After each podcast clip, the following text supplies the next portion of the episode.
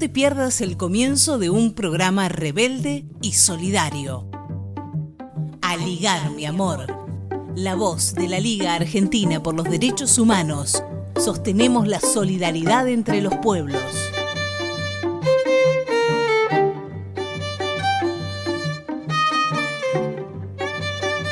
Bienvenidas, bienvenidos y bienvenidos. Nos volvemos a encontrar en el aire federal de Aligar Mi Amor. Yo soy Ayelen Beisbeder y junto con Diana Rodríguez estaremos acompañándoles las próximas dos horas en este territorio liberado que construimos desde la Liga Argentina por los Derechos Humanos. Bueno, llegamos, hoy es 4 de julio, ya pasamos la mitad del año y acá seguimos en cuarentena. Eh, y bueno, va, ustedes siguen en cuarentena. En Río Negro ya estamos con unas eh, medidas un poco más flexibles de distanciamiento social y no aislamiento, así que ya la calle empieza a estar un poco más concurrida. Y bueno, como les decía, es 4 de julio, eh, Día de la Independencia de Estados Unidos, y el tema central del programa de hoy será espionaje, laufer y presos políticos. Yo los saludo desde aquí, desde la Patagonia Argentina, desde El Bolsón, grabando este programa como siempre, ya saben. Y desde la ciudad de Buenos Aires está mi coequiper, la querida Diana Rodríguez. Hola Diani, ¿cómo andás? Hola, hola, buenos días gente, buenas tardes, queridos oyentes, gracias por sintonizarnos nuevamente. Ya 16 sábados con este mes que viene iniciando con mucho frío aquí en la Argentina, en Latinoamérica y en el mundo con Aligar Mi Amor. Saludamos al gran equipo de trabajo, a Nora Leguizamón, a Paloma García, a Elisa Giordano en la producción y coordinación, a Gonzalo Beibeder en la edición, a nuestros columnistas, por supuesto, Olivier Revolución Alberto Tieskevich, a Dani Fariña, a Orlando Pozo, a Clara Lancilloto en redes. Obviamente, como siempre, les recordamos, este saludo queda incompleto porque todos los oyentes que nos acompañan sabrán que en la liga nos colaboran todos. Así que muchas gracias compañeros y compañeras. A ustedes les recordamos que pueden dejar sus mensajes en el WhatsApp 11 22 50 19 30. 11 22 50 19 30. Estaremos retransmitiendo sus saludos grabados en el siguiente programa. Y así, sin más demoras, vamos a iniciar este programa con la editorial de José Schulman. Damos inicio a Ligar mi amor.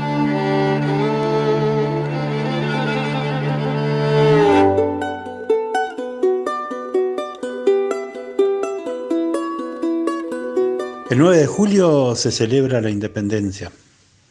¿Celebramos la independencia?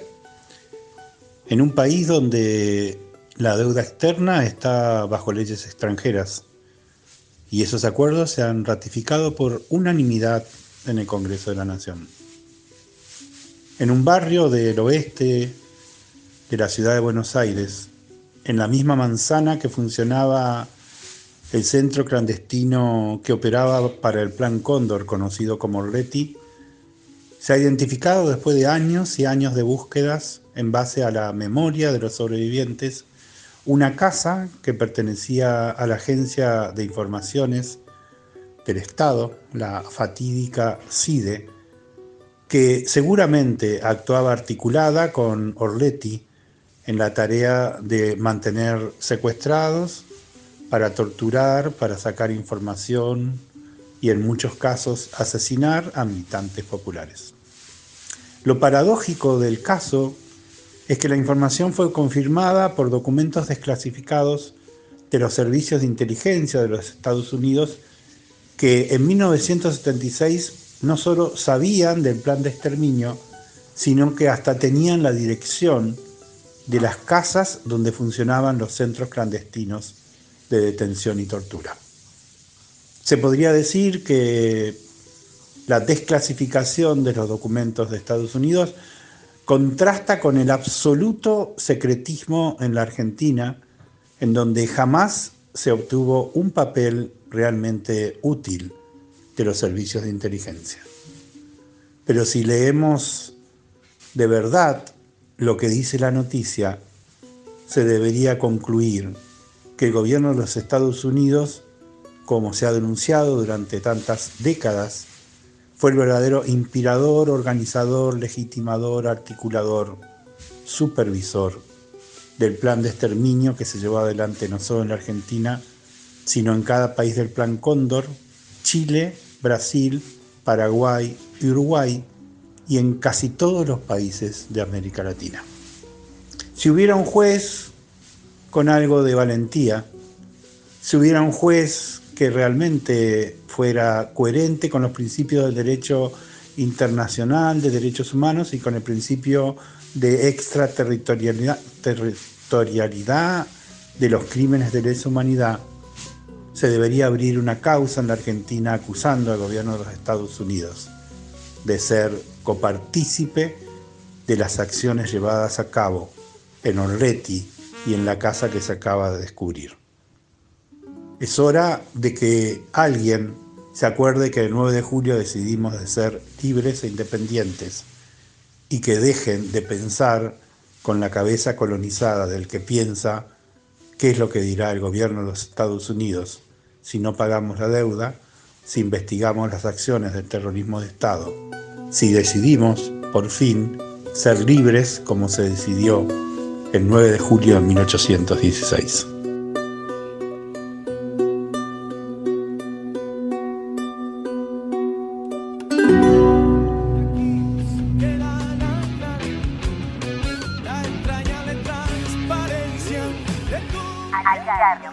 ¿Qué tal si hablamos de derechos humanos desde todos los ángulos posibles?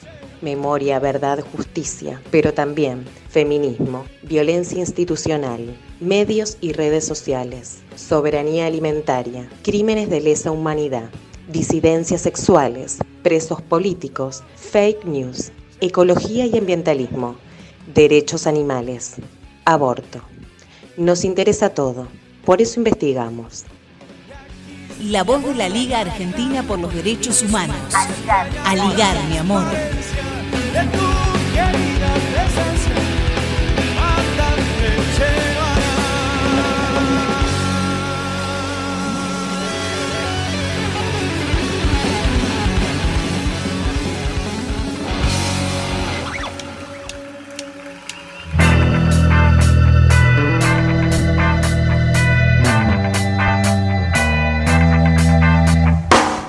de arrancar este programón del día de hoy, queremos mandarles un saludo muy grande a nuestros compañeros de Lanús Libre de Hambre, que es el programa que está antes que nosotros en el aire de Radio Rebelde. Eh, justamente esta semana se aprobó la ordenanza de ollas populares en Lanús, así que de esta manera el Estado municipal reconoce e institucionaliza el trabajo de millones de ciudadanos solidarios en el municipio. Así que bueno, felicitaciones a ellos y felicitaciones a todo el pueblo de Lanús. Esperamos pronto estar en la radio compartiendo con todo el equipo de Lanús Sin Hambre y Radio Rebelde unos bizcochitos, cada uno con su mate entre programa y programa. Y bueno, ya veremos algún buen crossover hablando de fútbol y derechos humanos, ¿no? ¿Qué te parece? ¿Qué les parece a ustedes? Seguro que Diani vos te prendés de una. Sí, Aye, ya sabes que soy fanática del millonario, pero esto tiene una razón. Yo en mi país soy hincha del equipo más grande de Colombia llamado Millonarios Fútbol Club, que tiene una historia muy de la mano con River Plate. Así que a pesar de haber vivido en la boca un tiempo, mi casaca es roja y blanca, así que se me ocurren mil cosas para hablar sobre fútbol y derechos humanos. Y si les interesa este tema o quieren proponer otro, recuerden que están en nuestras redes. Nos pueden escribir por WhatsApp, siempre dispuestos a escuchar sus sugerencias, o nos pueden seguir en Aligar mi amor en todas las redes sociales y también buscar por Spotify con el mismo nombre.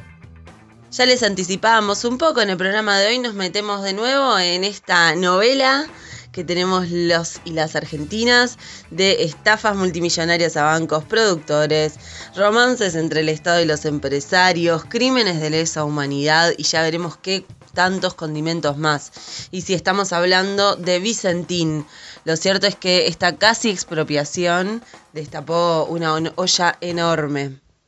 Muy en relación a lo que abordamos el programa pasado, cuando la Liga y otros organismos de derechos humanos planteamos la necesidad que existe de juzgar a los actores civiles y empresariales que conformaron toda la estructura que instauró la dictadura militar, estamos apuntando que es necesario investigar las conexiones que existieron entre el Estado y algunas empresas muy puntuales. No se trata exclusivamente de solo investigar las desapariciones, los robos de bebés, los asesinatos, las torturas que muchas veces se cometieron dentro de las instalaciones de las empresas, como se ha venido descubriendo, y otras tantas gracias a la entrega de militantes sindicales, sino nos referimos también a los vínculos entre quienes accedieron a la administración estatal y quienes permanecieron a cargo de las riendas económicas de la nación. Con la causa Ford, eh, con el juicio al ingenio Ledesma, con la causa que se reactivó gracias a la, a la liga en Asindar, tenemos algunos pasos ya dados y veremos qué elementos surgen más de las investigaciones. Bueno, no queremos spoilear el programa, pero eh, hoy tendremos la columna Historias de la Liga. Esta vez Olivier Rebursín nos trae al entrañable compañero el doctor Carlos Zamorano y juntos van a repasar un poco la historia del espionaje en Argentina, de las cloacas justamente de la democracia y también, bueno, un poquito ligado a lo que está pasando con Vicentín, ¿no? Porque el terrorismo de Estado dejó sus huellas y dejó sus formas, eh, sus prácticas que continúan hasta hoy en la democracia. Eh, nuestra primera entrevista de hoy es al arquitecto Julio Devido, ex ministro de Planificación Federal de los gobiernos de Néstor Kirchner y Cristina y expreso político. Bueno, yo sí voy a expoliar un poquito y es que además tendremos la columna de Palestina coordinada por Alberto Teskiewicz y ya saben que si se perdieron el editorial de José Schulman, presidente de la liga, siempre lo pueden volver a escuchar o escuchar por primera vez en Radio CUT o buscarlo también en nuestras redes que se estarán subiendo durante toda la semana con pequeños podcasts y recortes de lo que es el programa completo. Así estamos incursionando y seguiremos incursionando en esto de hacer radio desde casa por un largo tiempo más, al parecer. Así que estos temas y muchos más los pueden aquí escuchar en Aligar mi amor.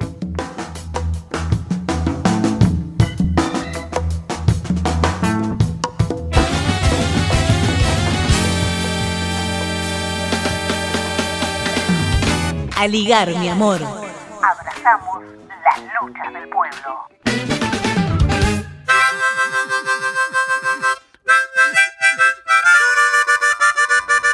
Soy Dani Catalano, secretario general de ATE Capital, secretario adjunto de la CTA Nacional de los Trabajadores. Este 9 de julio nos vamos a encontrar en Diálogo por la Independencia con compañeras y compañeros para poder abrazarnos y compartir distintas miradas. Los y las esperamos.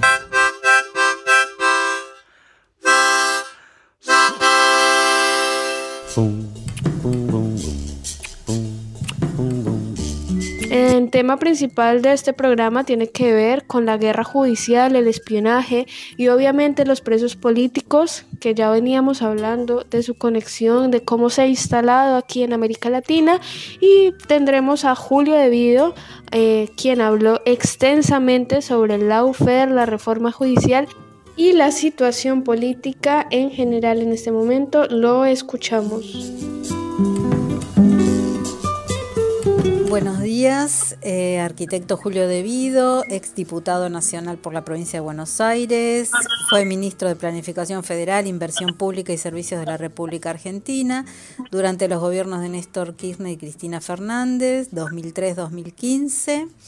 Es nuestro primer entrevistado de hoy en Aligar mi amor y ambos sabemos que desde este espacio y por el camino recorrido durante los durísimos años del peor gobierno democrático de la historia, el de Macri obviamente, nos une la inclaudicable tarea de exigir justicia, de luchar por la libertad de tantos presos políticos que están dejando la vida en los penales, después de tanta infamia reconocida, ¿no? ¿Cómo estás, Julio? Estoy muy bien, eh, una, siempre con la misma voluntad de lucha que tuve siempre, este, desde que milité y trabajé junto con Néstor Kirchner, y ya venía de antes mi, mi militancia, pero obviamente el espíritu de lucha y lo indomable del, carácter de Néstor eh, hizo de que obviamente eh, me forjara en, la fragua de la pelea, de la lucha eh, transformadora de la sociedad y del mundo. Quería decirte en relación a lo que comentaste del gobierno de Macri, es que yo creo que cuando un gobierno, que no hay calidad de la democracia, es una sola y tiene más de 2.000 años de antigüedad no, no, hay gobiernos que son más o menos democráticos, ¿sos democrático o no sos democrático? Nosotros estudiábamos ya en instrucción cívica, en educación democrática, incluso con programas totalmente reaccionarios, que cuando los monopolios imponen su poder, eh, no hay democracia, no hay nada más contrario al espíritu democrático que la conformación de monopolios que dominan, eh, que condicionan la vida de la gente y sobre todo cuando son de índole económico, que generalmente lo son, generan una hegemonía muy, muy embromada, muy difícil luego de combatir porque eh, apunta al empobrecimiento, al embrutecimiento, a degradar la salud de la gente, a dejarlos sin trabajo. El trabajo, vos sabés que algunos dicen ordena, no, el trabajo no solamente ordena, el trabajo organiza. Eh, hay partidos como el que pertenezco es que trabajo en su columna vertebral, eh, que, para el, donde General Perón planteaba que hay una sola clase de hombres que trabajan. Dejar a un hombre sin trabajo es quitarle la dignidad, es quitar eh, la posibilidad de, ejercer un, rol eh, organizativo dentro de su propia familia y eso afecta profundamente a la sociedad. Pero no me quiero ir, quiero saludarte muchísimo a vos, a todos los compañeros y a todos los oyentes de Aligar Mi Amor. Gracias, Julio. Em, es brutal, ¿no? Mirando hacia atrás, recordar eh, los momentos que, que, pasaron en Marcos Paz, digo pasaron porque Fernando Esteche también estuvo ahí con vos y luego cuando pasaste al otro penal, a la unidad 31, recordar este, todo lo vivido por compañeros de, de lucha como Roberto Barata, cuando fue escuchado en conversación con su hija, con toda su familia, eh, entre ustedes, también espiadas supuestamente las visitas, cientos de personas que fueron y fuimos en visita a todos los penales, diputados, organizaciones sociales, sindicales, dirigentes, la estigmatización que vivieron todos los que estuvieron implicados en el Ministerio de Planificación, es demasiado, ¿no? Eh, recordar así todo de golpe cuando en estos días estamos eh, volviendo a esto que es la guerra judicial,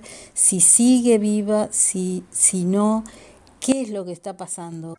Depende mucho de nosotros. primero, depende obviamente de organizaciones como la, Liga Los Derechos del Hombre, obviamente eh, tanto José como Graciela, que lamentablemente la perdimos, falleció, eh, pero bueno, su, su memoria nos tiene que alumbrar todos los días pero depende mucho también, Elisa, no solamente del esfuerzo que han hecho ustedes, sino de los que estuvieron, ni siquiera de nuestros familiares que dieron una pelea enorme cuando estuvimos detenidos, sino de quienes estuvimos detenidos.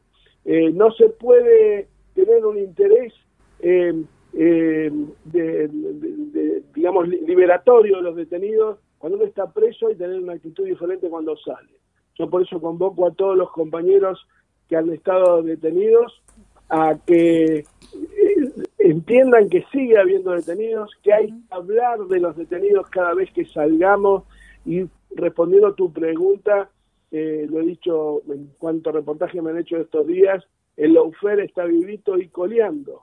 Y lo tenemos incluido, si queremos ser benignos, es decir, están eh, de alguna manera eh, inmersos o, o entremetidos, digamos, eh, infiltrados, es el término, dentro de un gobierno que nosotros votamos como nacional y popular. Cuando nosotros sabíamos claramente que nos estaban espiando en la cárcel, todos lo sabíamos, porque a mí me pasaron una grabación de una charla que tuve en Barata a través de un sistema de chat que es intrapenitenciario, que digamos es ilegal dentro del reglamento del servicio, pero que, lo, que es de uso y costumbre, cuando a Roberto lo pincharon con el hijo estaba en la cárcel. O sea, había que ser muy idiota para suponer que las autoridades en ese momento del servicio no eran cómplices de esas escuchas, porque por lo menos tendrían que haber sido los primeros en presentarse el día lunes o al día siguiente de que aparecieran las pinchaduras a, a, a Schiavi, a Barata y, a mí, porque yo hablaba con él, hablé con él también, este, eh, las propias autoridades de servicio tendrían que haber hecho una denuncia penal eh, a los efectos de investigar qué es lo que pasó dentro del ámbito del servicio.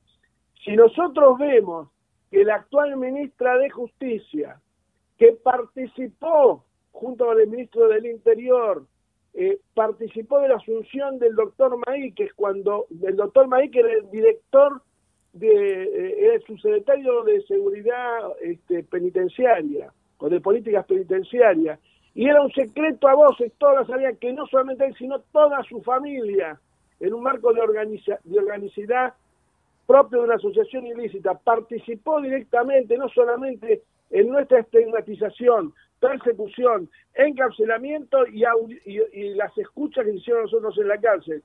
Si nosotros vemos que la ministra elevó al presidente de la Nación a su firma eh, la designación de Emiliano Blanco, que era el director del servicio penitenciario mientras nosotros estamos presos, el inventor del IRI, que no hay nada más perverso, porque pone al, al, al prisionero en el dilema de estar pseudo protegido, pero bajo un título de corrupto sin que la justicia lo haya condenado, generando también un tema de, de en algunos personales de servicio persecutorio hacia nosotros. Pero a su vez tampoco podía reclamar mucho porque si no, decimos lo mandamos a los pabellones comunes. Y entonces ahí se generaba la miseria, lo que se llama en, en la calle el dilema del prisionero. Y la, la, ministra actual elevó a la firma del presidente el decreto para la designación de Blanco, como decía anteriormente, eh, y que recién lo bajó cuando el doctor Villena hizo público lo que todos, lo que era público. Porque el doctor Villena lo único que está haciendo es investigar cómo se llegó a eso. Pero era público, nos espiaban, era público que Maí que nos perseguía, lo dijo Fabián de Sousa en, en, C5N en su canal el día pasado cuando habló de, del tema de supresión, era, era público, todo era vergonzosamente público y algunos funcionarios del actual gobierno, que debiera ser nacional y popular, porque para eso lo votamos, son absolutamente funcionales al lawfare. Y cuando digo funcionales, no sé eh, qué tipo de vinculación tienen con aquellos, eh, eh, digamos, monopolios, con aquellas fuentes de poder que son los que inspiraron el lawfare. El lawfare nace por agosto del 2008 en los Estados Unidos en el marco de reuniones de los grandes capitales concentrados del mundo y este y, aquí estamos hoy eh, eh, y lo estamos viendo viviste coleando y con eh, funcionarios del gobierno que están siendo funcionales. No solamente participando de la asunción del que nos persiguió este, en un puesto tan clave como ser procuradores, el jefe de los fiscales de la, de la, de la justicia de la ciudad de Buenos Aires. Eso es una vergüenza la también la tolerancia que están teniendo eh, los diputados del Frente de Todos en la capital eh, de, que no inician el juicio político. El otro día lo escuché al diputado Valdés, a Eduardo Valdés, pedir el juicio político para Mike y todos sabemos que su hijo es diputado. Con lo cual está claro, y yo valoro mucho esa actitud de Valdés, este, quedamos en hablarlo el otro día, pero no, no lo hicimos, hay cosas de, que, de, que no comparte y seguramente él tampoco está compartiendo lo que yo estoy diciendo ahora. Pero creo que hay algunos eh, elementos que son muy valorables, que hay que rescatar y hay que ponderar. Dejemos, dejemos de ser tolerantes con quienes nos persiguieron, porque en esa tolerancia está la justificación de la cárcel de nuestros compañeros. Mira, Esto es lo que hay que evitar. Justamente ayer escuché una investigación de, Tomás Méndez en ADN, donde se revelaba que la AFI tenía 600 abogados a disposición que trabajaban en connivencia con los jueces de Comodoro Pi. O sea, que sacaban, pedían las causas, los expedientes y luego extorsionaban que es en parte lo que pasó con el juez Carzoglio. Y la pregunta que se hicieron al final de este informe muy extenso, dando nombres y apellidos de esa cantidad eh, terrible de abogados que se contrataron, fue por qué el Ministerio de Justicia no emite ningún comunicado sobre todo lo que está pasando. Se preguntaban anoche sobre la proposición, sobre la proposición de Casal, del Procurador General de la Nación, al, al fiscal Diego Iglesias para la Cámara Federal de La Plata, para apretar y presionar en conjunto con Marijuán eh, en la remisión de la causa de Villena de Loma de Zamora a Comodoro Pi. Eh, tampoco veo que preguntan, porque eso tendría que preguntar, sobre todo teniendo en cuenta la provisoriedad del mandato de Casal. Casal es un hombre que no tiene acuerdo del Senado de la Nación y no lo tendría nunca si fuera puesto a disposición. Entonces yo le pido al presidente y vos sabés que yo soy una de las tres personas que impugnó al doctor Rafeca si lo volvería a hacer una y un millón de veces, porque él también ha sido funcionario en la UFED, él hace una de cal y una de arena. En una aparece eh, descubriendo hoy un, un, este, eh, un sitio donde se violaban prisioneros en la dictadura este, y se torturaban, y lo, cual lo veo muy bien, de, un de, una, de una cosa que pasó hace 40 años pero con lo que está haciendo con nosotros, las imputaciones que nos hizo en el caso Odebrecht y demás, lo que está haciendo es alimentando a los sectores de poder que también quieren que se revise la política de defensa de los derechos humanos. O sea, eh, terminemos de, eh, de apoyar a los pseudo progresistas que se disfrazan de progresistas para vivir bien y ser eh, encontrados en, en, la sociedad, viste, están bien con Dios y con el diablo. Eh, eh, hacen negocio con la grieta. La grieta, la verdad que a mí no me enorgullece que exista, pero existe. Y existe porque tenemos intereses encontrados muy diferentes entre lo que debería ser eh, las defensas de los, de los intereses del actual oficialismo y la oposición. Muy diferente, totalmente diferente, abismalmente diferente, todo ello impulsado por los fake news y por el lawfare. Y hay algunos que viven un día en uno ni otro. El fiscal Delgado es otro personaje también siniestro en esa materia, eh, eh, panelista de televisión, siendo fiscal, eh, hablando de cuánta pelotudez se le ocurre hablar a cualquiera, este, haciendo definiciones básicas de derecho penal, que nosotros estudiamos educación democrática en primer año de secundaria. Ahora una pausa y enseguida volvemos con la entrevista a Julio Devido.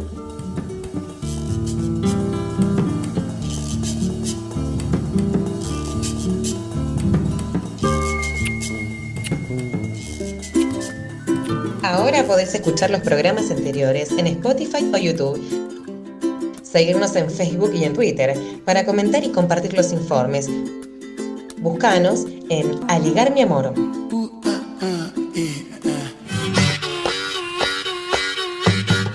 Para esta cuarentena, Aligar mi amor y acercándonos cultura, sortea un acceso ilimitado a todos los libros digitales de la editorial Participa escribiéndonos al 11 22 50 19 30 y disfruta de la más amplia variedad de libros. Búscalos en www.acercándonoscultura.com.ar. No te olvides de participar. La cocina de Caro Mora nos acompaña en Aligar mi amor. Vos quédate en casa, que ella te manda panes y pizzas. Caro Mora trabaja 100% con masa madre, harinas orgánicas y fermentación larga para hacer el pan un alimento verdadero. Pedidos al 116-144-8216 o en Instagram en arroba caromoracocina.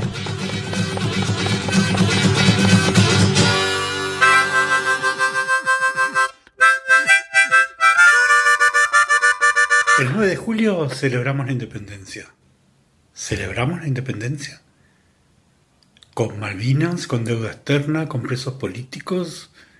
Con Laufer, ¿por qué una y otra vez empezamos de nuevo?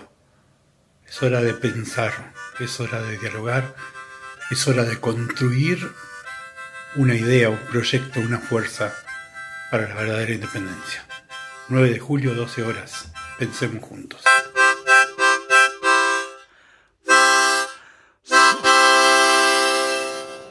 Recordamos a la audiencia que estamos en comunicación telefónica con el arquitecto Julio De Vido.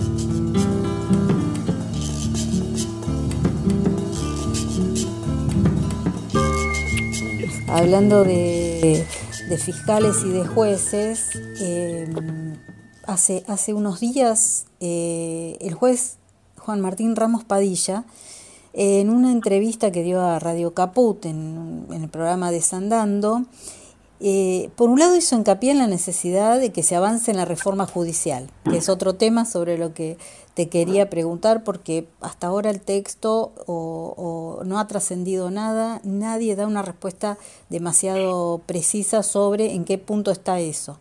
Y él hizo hincapié en la necesidad de esta reforma judicial y el lento avance sobre los jueces del macrismo. Y dijo textualmente, me preocupa que se hable de los espías y los espiados pero falta saber qué hicieron los jueces. Y remata diciendo, otra vez nos gana la corporación judicial. Tiene razón. Sí. Tiene razón. Yo lo respeto mucho a Juan.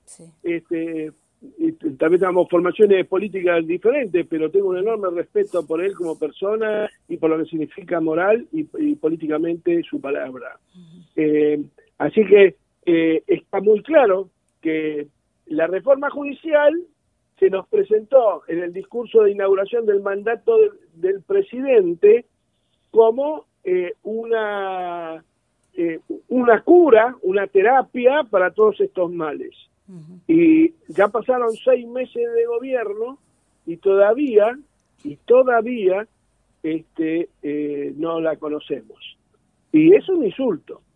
Y yo reclamo urgentemente, ya ni, ni siquiera, yo sé, yo fui diputado, no, puedo reclamar que se trate en el Congreso, porque el Congreso, ustedes saben, los diputados son representantes nuestros y ellos disponen de un reglamento y de última que se expongan las miserias de quienes no quieren tratarlo, de que no quieren no quieren dar quórum o de los que van a estar en contra para avalar el actual statu quo judicial con la que nos encontramos. Mientras aparecen las causas, fíjate vos, aparecen la investigación de Villena, eh, eh, con motivo del encarcelamiento de los eh, presuntos imputados eh, o de los imputados. Este, resulta que vos mirás los grandes medios y, resulta que es culpa nuestra. Dice, no, pues nos pusieron presos por investigar a los corruptos. Es una vergüenza. Pero eso es por qué. Porque no hay una no hay un, un, ordenamiento político en el país. Es decir, si no te estamos discutiendo la reforma judicial, es lógico que el enemigo implante de, hacerla, de hacer la reforma, amigo de la corruptela judicial, como vos bien decías, si tenían mil abogados eh, contratados, estudios que trabajaban para ello, ojalá fueran de la plantilla, por lo menos para ver quiénes eran, este, si no se si no se debate la reforma, si no se debate el impuesto a la riqueza para poder resolver el problema mayor que nos presenta la cuarentena, está claro que es un secreto a voces, que la cuarentena, estamos, la gente de, bien, la gente este, con, con, buena leche, como se dice en la calle, no puede estar en contra de la cuarentena. Pero eh, también nosotros queremos, queremos, deseamos que urgentemente se tomen medidas económicas para contener a aquella gente que no puede movilizarse, que no puede ir a trabajar, para aquellas empresas que están y, y no hay ningún otro sistema que generando una en una sociedad tan desigual, generando una, una reforma impositiva progresiva que nivele las diferencias que no debieran existir en un Estado democrático. Hoy a la mañana, hablando de todo este statu quo que hay, que, que, de que hablaba Ramos Padilla, yo lo escuché a Daniel Tonietti en el programa, tal vez lo escuché mal, pero decía que Susana Martinengo mantuvo durante dos meses su cargo en la Casa de Gobierno, con, este gobierno. Tuvo 60 días hasta que nombraron a otra persona. 60 días para, para poder haber, andarse a ver todas las cosas que se arreglaron ahí adentro. es, es, muy loco todo esto. Eh, la, eh, la, empresa de la Cineta estuvo en manos de Macrimo sabiendo que hay conflictos de intereses monstruosos entre el expresidente y Yacyretá hace 30 días que, sacaron al tipo que estaba ahí del, del PRO. Eh, eh, bueno, estas son las cosas que este, uno no, no entiende y que, y que ve que no van en el camino correcto. Por eso yo insto a los compañeros eh, a, que hay, hay, que ser más explícito, no quiero hablar de dureza, porque la verdad no es dureza, es la verdad. Este, y si nosotros no trabajamos para, para modificar, para corroer la, hegemonía económica, social y política de los monopolios sobre el pueblo argentino, nosotros que hacemos política, no sé quién lo va a hacer. Entonces, me parece que eh, hay que estar muy atentos, eh, hay que dejar de ser, eh, como dicen los gringos, ¿viste? dicen kindness, le dicen a la amabilidad, hay que ser menos amable y, este, y generar los debates que haya que generar, porque si no, luego va a ser tarde. Otro tema que a la liga le preocupa también especialmente es este, la denuncia que se hizo en primera instancia el año pasado, en junio del año pasado, en Lima, Perú, ante el relator García Sayán, este, por la falta de independencia de magistrados y, abogados en nuestro país. Y en ese momento también acompañó a la Liga Iniciativa Justicia en la persona de Maximiliano Rosconi y de Ajus de La Plata. Y ahí este, se, le pidió, se le pidió de parte del relator especial al gobierno de Macri este, alguna respuesta ante esta presentación. Creo que, la hubo. Y luego eh, pasó esto a manos del nuevo gobierno. Ahora, después de seis meses, lo que se está haciendo es una, un nuevo contacto, una nueva presentación ante el relator para este, pedir que se agilice estas, estas respuestas. ¿Qué, ¿Qué nos podrías decir al respecto?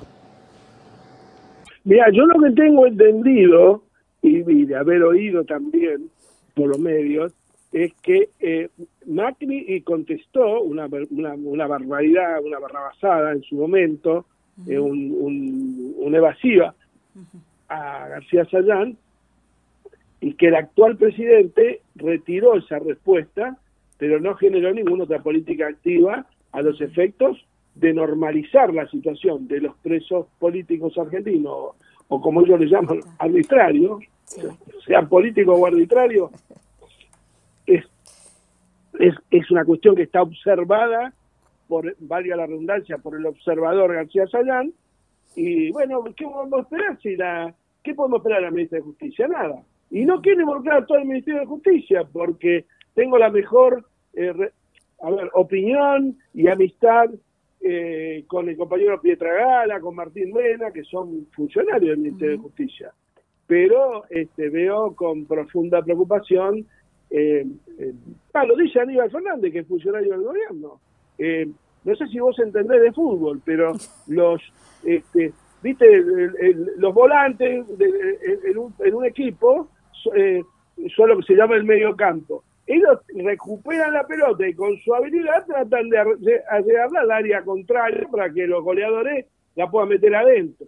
y, hay momentos que la, la tribuna ve que los, los volantes se esconden para no recibir la pelota, no la piden, hablando mal y pronto, y entonces nunca se va a hacer el gol, el gol lo van a hacer el contrario. Es decir, estamos en un problema muy serio, los ministros no aparecen. El jefe de gabinete es una vergüenza, es una vergüenza que la Argentina tenga ese jefe de gabinete.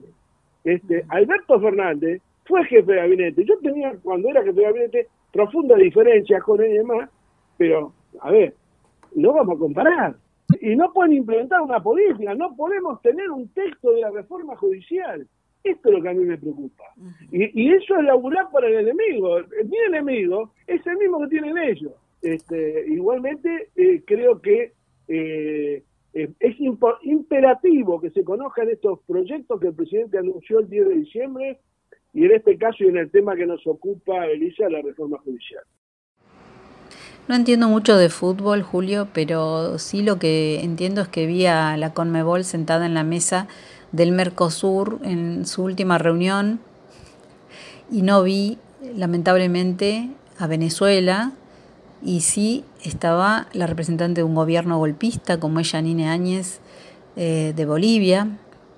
Y todo esto preocupa especialmente este, a la Liga Argentina por los Derechos Humanos, por la relación de hermandad que hay entre los países eh, latinoamericanos Y bueno, quisiéramos saber cuál es tu opinión, tu análisis al respecto. Eh, yo creo que, por supuesto, eh, el ingreso de Venezuela al Mercosur fue obra de Néstor y, Lula, eh, y además con un sentido absolutamente vital para el Mercosur, de la parte energética que el Mercosur no tenía. El único país productor de energía en volumen, en costo del continente es Venezuela. Este, había un proyecto de construir un gasoducto eh, intercontinental, y bueno, era buscar de consolidarnos como región, de competir a, la, con la Unión Europea y no de buscar un convenio eh, de, sumisión como el que firmó el canciller Faurí.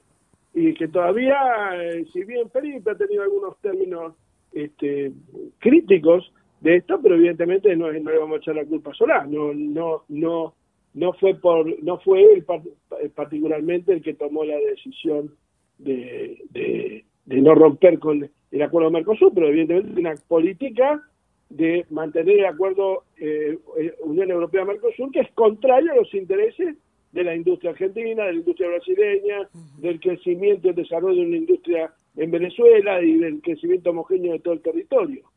Este, evidentemente, con interlocutores como la calle Pau, Piñera, que está bien que es observador y no partícipe activo, y, Bolsonaro, mucho no se puede eh, pretender. Estamos conversando con el arquitecto Julio Devido y mm, quisiera saber si avanzó el proyecto o la iniciativa de trabajar sobre una nueva constitución. Intenté, en el primer trimestre de este año, trabajar con un grupo de amigos que vinieron, bueno, después vino la cuarentena, quedó todo medio parado. Eh, no todos teníamos la misma visión de este gobierno, lo cual mm, complicaba un poco las cosas. Algunos compartían la idea de, de, de, de ir en busca de la, la constitución del 49 y remozarla, sobre todo en lo que hace al tratamiento de los monopolios, al, al, al, este, a, la, a la conceptualización ética y moral de la renta de interés de capital solamente como producto exclusivo del trabajo humano, la eh, nacionalización del comercio exterior eh, y, la, y la vuelta al Estado, que es el titular originario de los servicios públicos. Pero bueno, este, eso quedó por ahora en trunco, por, lo menos en lo que a mi acción política refiere, pero creo que se impone la constitución del 94, es la constitución neoliberal que, impone o sella un país eh, de esa característica, pero eh, yo creo que la mayoría de, de, los argentinos no está de acuerdo con el neoliberalismo. No veo eh, espacio y menos en esta pandemia, de hablar ahora de una reforma constitucional, pero volviendo al eje de lo que vos expresaste, es imperativo reformar la constitución del 94 porque lo que garantiza es el blindaje a la, concentra a la concentración eh, gigantesca de capitales eh, en pocas manos, que por supuesto eso también blinda la desigualdad y la inequidad social en el país. Hicimos ejes muchas veces en todos estos años. Para mí, cuatro años y seis meses, porque lo tomo desde que Milagro Sala fue puesta eh, eh, en prisión y que aún no recupera la libertad y esa es otra pregunta de con la cantidad de juicios viciados de toda nulidad, cómo puede ser que la compañera Milagro Sala no esté en libertad. Eh, ¿Qué pasa, Julio, con la Corte? La reforma judicial tiene que tocar el tema de la Corte. Eh, esta Corte de cinco miembros está claro que no, no resuelve lo, la gravedad de la situación. Necesitamos más voces, más especialistas. Te digo, eh, el 99% de las causas que emprendieron contra nosotros eh, desde el punto de vista del derecho administrativo no cuadra ninguna y se cae por, por, por falta de, de, una visión sobre esa especialidad del derecho, porque no hay administrativistas en la corte, el único que cumplió con el tema de la edad fue Zaffaroni. Y después todo se atornilla. Ayer lo vi a, a, a, Lorenzetti luego de impulsar que justo que el gobierno eh, agravaba la cuarentena por, por crecimiento de la pandemia, él había querido volver a abrir los, los tribunales. Y bueno, creo que en una charla de cinco minutos de Piumato con los miembros de la Corte lo bajó. Eso no se puede, ¿no? ¿Cómo los trabajadores van a ir semejante riesgo? Este, y paralelamente daba una conferencia, creo que con eh, Bátimo, un, filósofo italiano, sobre las cuestiones del medio ambiente, él, él tiene este, su, su atención puesta en el medio ambiente, no sé si están preocupados por el medio ambiente como por otras cosas, pero eh, es, casi te diría el abogado personal de Macri, eh, Rosati fue puesto por decreto, después salió, le sacó la, la corte y este, bueno, más queda, este, qué sé estaba, estaba lo, lo puso en su momento cuando vino la crisis del 2001, bueno, creo que fue una, lo propuso Dual con de las otras, como, creo que hay una corte más amplia, donde estén representadas todas las, todos los, este, las cuestiones del derecho y obviamente teniendo en cuenta que los integrantes después no laburen desde la Corte eh, para defender los intereses de los estudios a lo que representaron, que es lo que este, pareciera que hace el presidente de la Corte, Lorenzetti con el tema del medio ambiente, este, la doctora Velasco, no, sé, parece que está cuidando, tiene un cargo la hija ahí. este, bueno, eh, y además no han hecho nada eh, con, la vergüenza de lo que es el control de las escuchas por, desde que la tiene la Corte es una vergüenza. esta cosa que quiero decir, estoy muy preocupado, muy preocupado porque la denuncia de Cristina Camaño no tomó volumen, este, no salió esto de la investigación de Villena, y eso me suena, a, algo hay ahí que no me termina de cerrar. Igualmente, la, ayer los mismos periodistas dicen, bueno, la Villena es lo que fue en su momento la causa de Dolores. La causa de Dolores es un escándalo. Claro. fíjate vos que todos los juicios orales, donde está la presidenta, estoy yo, todas las autoridades de los tribunales están desesperados para reiniciarlo, porque quieren condena antes de la elección del año que viene. Eh, ¿Entendés? Y quieren ver si pueden meter preso a alguno más, o, volverme a meter preso a mí, o meter la presa a Cristina. Eso es lo que están trabajando antes de la mirada del gobierno que no, no dice nada, porque al no mandar la reforma, pues la propia reforma va a generar un, un todo un proceso de movilidad, el, hecho de que esté discutiendo, que esté en debate, eh, les quitas un poco la, esa seguridad este tipo monárquica con la que se mueven, ¿no? Tal cual. Bueno, Julio, no nos, no nos este, olvidamos de los compañeros que aún siguen presos, por favor. que son presos políticos, eh, son muchos, están en Jujuy, están en Corrientes, están acá en la provincia de Buenos Aires, en los penales federales. Eh, eh, hay, mucha preocupación con eh, en Mendoza, con todo esta, con el tema del poder judicial como bien dice la Liga y el Foro por la Democracia y Libertad de los Presos Políticos que también integro, nadie suelta la mano de nadie y es necesario saber que la memoria, la verdad y la justicia y la libertad de los presos políticos son indispensables para la convivencia democrática. Eh, nosotros te agradecemos, te agradezco en nombre de todo el equipo de Aligar Mi Amor, te mando un saludo especial para Lali, que fue una compañera invalorable en todo este estos años, tus dos años y, meses de, de, prisión enorme en la lucha por tu libertad y la de otros compañeros. Cariño enorme, Julio. Muchísimas gracias, un saludo a todos y de serio, no se le suelta la mano a nadie y en la continuidad de la defensa de los compañeros presos está la continuidad de la propia política de derechos humanos en la Argentina, porque cuando nos olvidemos de derechos humanos de uno solo, se van a revisar de todos los demás. Y esto es lo que no hay que ceder bajo ningún concepto.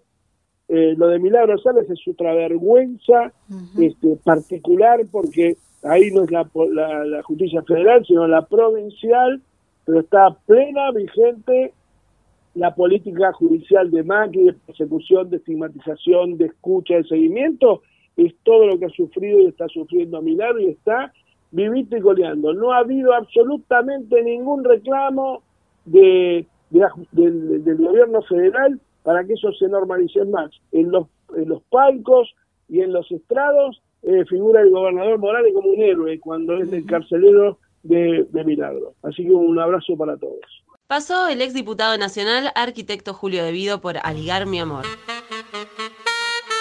Aligar mi amor, con dignidad rebelde, por un mundo mejor.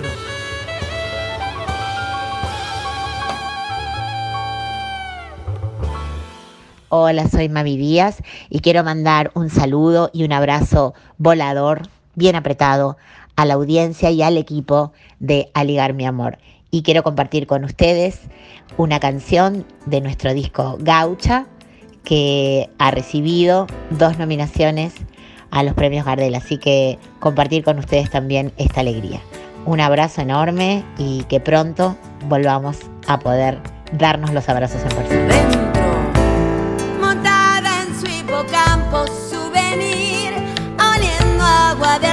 gauchaba sin pausa serena.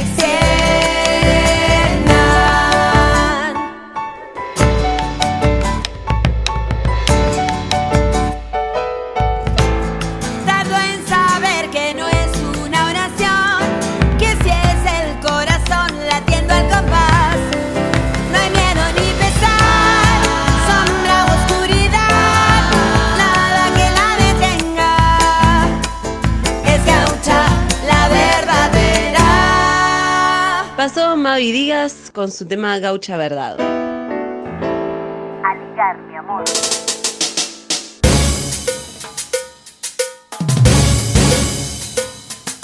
Es urgente que difundamos con tenacidad la necesidad de dadores de plasma. Hay gente AB positivo, por ejemplo, que no encuentra dadores compatibles. Difundamos la necesidad de mayores dadores de plasma. Es de las pocas acciones que podemos hacer en el medio de tanta impotencia. Para las donaciones de plasma te puedes acercar a Hospital El Cruce, Hospital Posadas, Hospital General de Agudos Carlos Durán, Fundación Hematológica Sarmiento, Fundación Hemocentro Buenos Aires. Si no, podés escribir a plasmacovid.hospitaldeclínicas.uva.ar o llamar al 15 36 14 28 39 de lunes a viernes de 9 a 13 horas.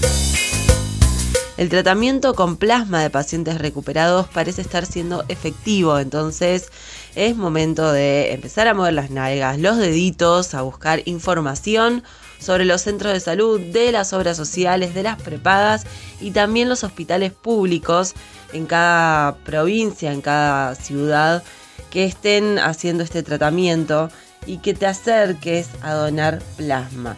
Podés estar salvando la vida y cambiando el tratamiento de millones de personas hoy. Así que acércate a donar plasma.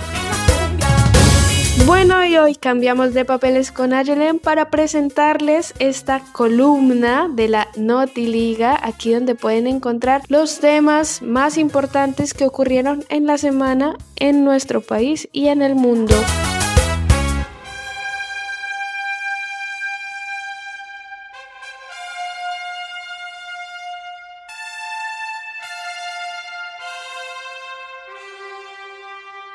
Nos reunimos con la directora del sitio de memoria ESMA. El martes pasado, José Schulman, Manera Silveira, Iris Pereira Avellaneda y Adriana Di Bruno se encontraron virtualmente para conversar sobre los proyectos para construir el sitio de memoria El Campito. Recordemos que a fin de año del 2019 se logró finalmente la señalización como ex centro clandestino de tortura y desaparición y que en aquella visita histórica prometimos respetar la historia de aquel siniestro lugar, respetar también el paso del tiempo, pero recuperar lo que la naturaleza protegió para seguir reclamando justicia logramos frenar el proyecto inmobiliario del macrismo en los predios de Campo de Mayo. Lograremos ahora construir allí mismo una pieza de la identidad latinoamericana que nos intentaron quitar. Por las y los 30.000 venceremos. El equipo de salud mental continúa trabajando en los territorios que el Estado abandona. El equipo de trabajadores de salud mental de la Liga Argentina por los Derechos Humanos continúa trabajando en la Villa 31, especialmente dedicándose a la contención de quienes a diario organizan y dirigen los trabajos solidarios dentro del barrio Padre Carlos Mujica. No es fácil estar poniendo el cuerpo, la vida en esta inmensa labor contra la emergencia humanitaria y sanitaria y se necesita mucho más que alcohol en gel y leche. Seguimos tejiendo los lazos que nos permiten desplegar al máximo la capacidad solidaria del pueblo. Recuerden que si necesitan pueden contactarse por las redes de la liga para justamente hacer alguna consulta de salud mental, alguna consulta de alguna organización que esté trabajando en el territorio, siempre estarán nuestros contactos dispuestos. Como siempre decimos, la vivienda digna es un derecho que ayuda a cumplir otros derechos, como en este caso el aislamiento preventivo obligatorio. Sin vivienda digna no hay vida digna. Sin vivienda digna la pandemia seguirá avanzando. Hoy es coronavirus, pero históricamente es hambre, gatillo fácil, falta de trabajo y desigualdad estructural. Tuitazo hoy 4 de julio, 14 horas. Desde el Más Cuba se está impulsando un tuitazo para galardonar con el Nobel de la Paz a la Brigada Médica Cubana Henry Rive. Algunos de los hashtags propuestos son Cuba Salvavidas, Médicos No Bombas, el capitalismo mata y no más bloqueo a Cuba. Todavía nos queda mucho hasta conquistar la definitiva independencia de los pueblos americanos. Que viva Cuba y que vivan los pueblos del mundo unidos.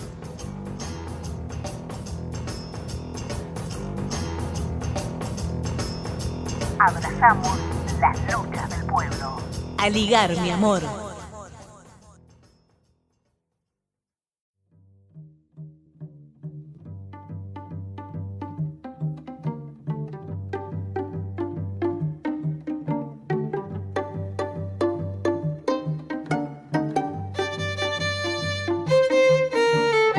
Estamos ya de vuelta con más a ligar mi amor para quienes nos sintonizan ahora. El tema que nos liga hoy es espionaje, lawfare, presos políticos, un poco de todo lo que viene ocurriendo en Argentina, diría las últimas semanas, pero los últimos años.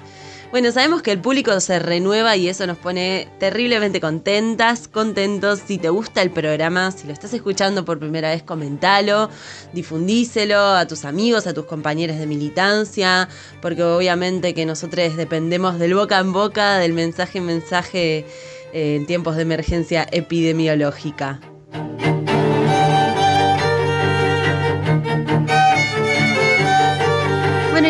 Meternos en el contenido de este segundo bloque. Revisamos un poquito qué es lo que vamos a escuchar en los próximos 40 minutos, 40 y pico de minutos que nos quedan. Eh, por un lado, eh, como saben, Aligar Mi Amor ya lleva 16 programas y casi todo el contenido lo vamos subiendo después de que sale en el aire a eh, nuestras redes, en Facebook, en YouTube, en Spotify. También hay micros subidos al, a la web de la liga, www.laligaporlosddh.com. bueno, igual nos pueden googlear y se encuentra muy fácil la página de la liga.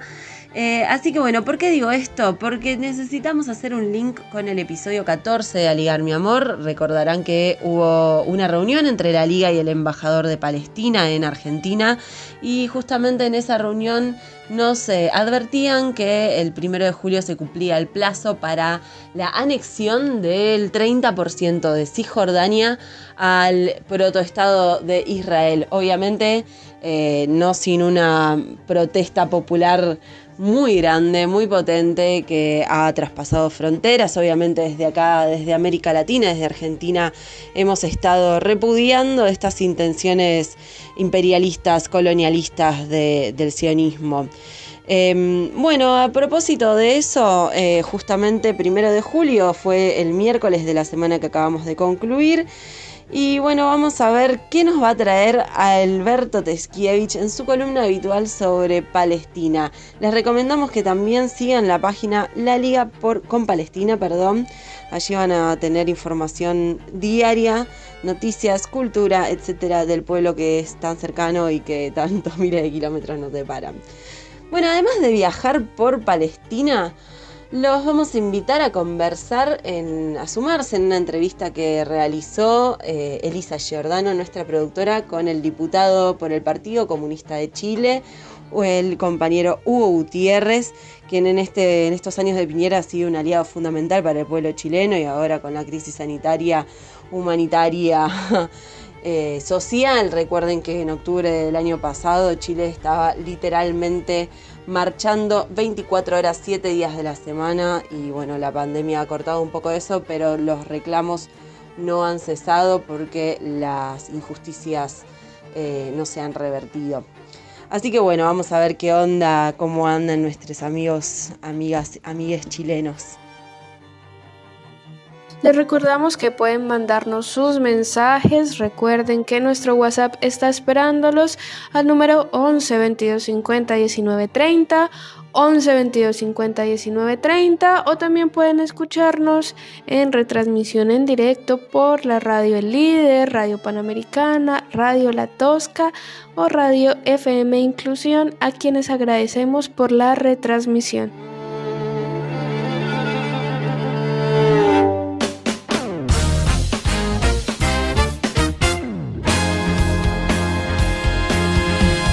Aislados pero no callados, continuamos entonces con todas las medidas de prevención ante el coronavirus, pero seguimos con este programa, así vamos a escuchar a continuación la columna de historias de la liga. En esta ocasión recorremos la historia del doctor Carlos Zamorano, abogado de la liga, en la voz de Olivier Rebursión. Hola, muy buenas tardes a todos. Aquí Olivier Bursen con su habitual sección de historias de la liga. Hoy vamos a darle una forma algo distinta.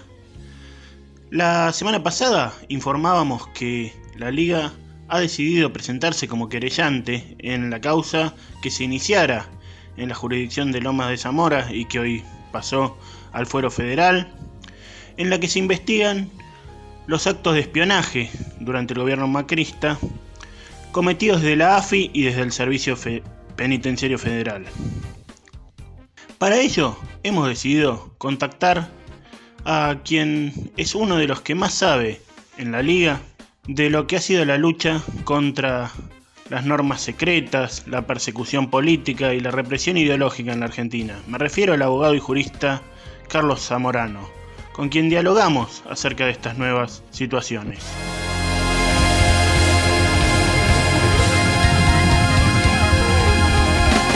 ¿Cómo ha sido a lo largo de la historia esta lucha de la liga contra las legislaciones secretas y las normas de represión política? Es una cosa paradójica porque la liga históricamente siempre ha peleado contra la legislación represiva político-social. Incluso el Estado había engendrado todo un aparato ido enriqueciendo, por decir así, en el devenir de la sucesión de distintos gobiernos, que era un aparato directamente de eh, provocación, de desestabilización, de represión político-social.